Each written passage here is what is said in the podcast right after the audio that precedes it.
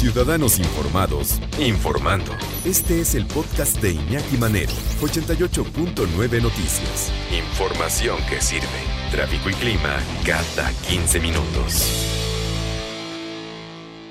¿Eres analfabeta financiero? ¿Eres parte de este, de este grupo? Uno de cada cinco mexicanos no podría cubrir sus gastos con sus ahorros. Más bien, cuatro cuatro de cada cinco, no podría cubrir sus gastos con sus ahorros por más de tres meses, en caso de perder el empleo. Hola María Inés Camacho, terrible, ¿eh? terrible esta información que nos da Conducef. Buenas tardes. ¿Qué tal, Iñaki? Gracias. Muy buenas tardes. Pues sí, fíjate que México es un país financieramente analfabeta, ya que de acuerdo con datos de la Organización para la Cooperación y Desarrollo Económicos, la población que es mayor de 18 años con algún conocimiento en materia de educación financiera equivale al 30%, mientras que en países como Reino Unido, Dinamarca o Noruega alcanza el 75%.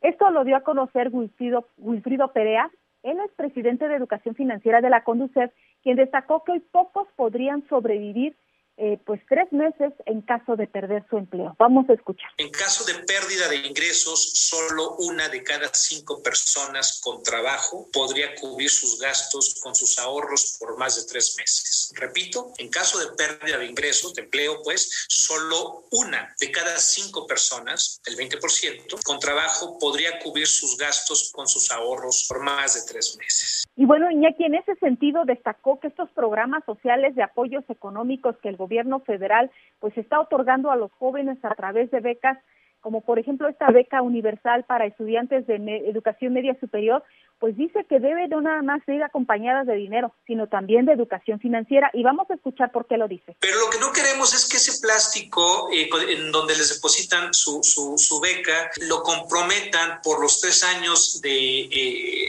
de, cursar eh, el bachillerato, no sé, para adquirir un teléfono inteligente de alta gama. Eso es justamente lo que no queremos. Entonces, no solamente se trata de, de bancarizar, sino a las nuevas personas que han sido bancarizadas, darles elementos de educación financiera para que eh, tomen mejores decisiones. Y es que agregó Iñaki que el beneficio de que se tenga una educación financiera tiene que mejorar las finanzas personales, implica también una mejor calidad de vida, un ahorro formal, elaborar un presupuesto personal, evitar sobreendeudamientos, contratar un seguro para cuidar nuestro patrimonio Dice que son medidas que van a reducir el llamado estrés financiero y también nos van a procurar un mayor bienestar personal.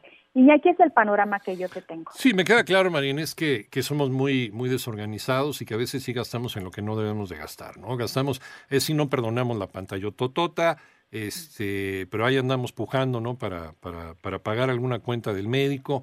Eh, no perdonamos el refresquito, no perdonamos las cervecitas, no perdonamos el cigarrito y muchas cosas, pero para lo esencial, para, para ahorrar ese pesito, no lo tenemos.